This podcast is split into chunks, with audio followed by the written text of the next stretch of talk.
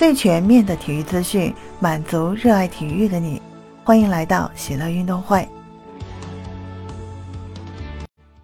你好，我是喜乐。今天是四月十七号。自从男足输给越南以后，无论是谁提起男足，瞬间都会成为舆论的中心。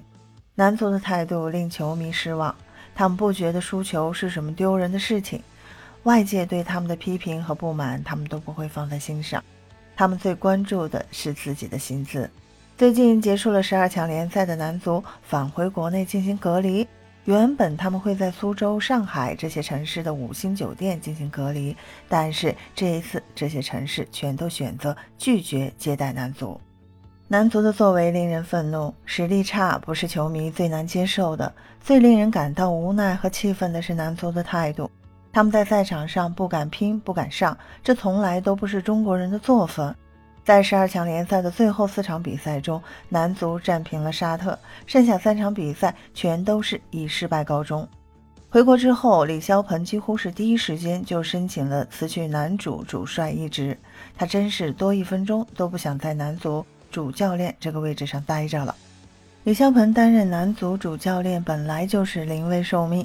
如果不是因为李铁在执教十二强联赛过程中出现了严重的问题，他就不会下课，李霄鹏也就不用接下男足这个烫手山芋了。自从接任男足主教练以后，李霄鹏几乎是没有过过什么好日子，每天都有无数的舆论要面对，他不能像李铁那样对这些评论视若无睹。辞去男足主帅一职是他最后的挣扎。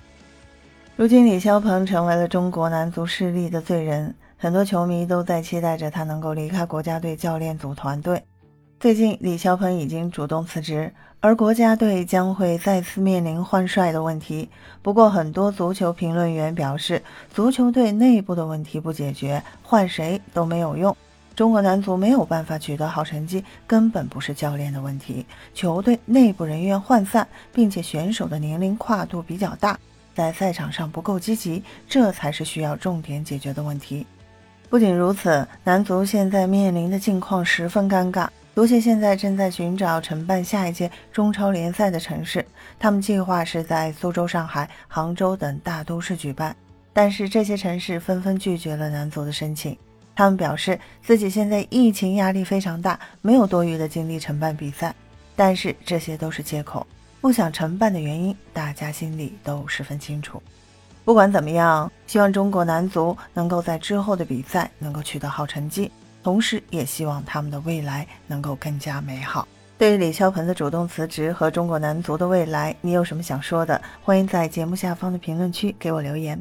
感谢收听喜乐运动会，也欢迎您的转发、点赞和订阅。我们下期节目见。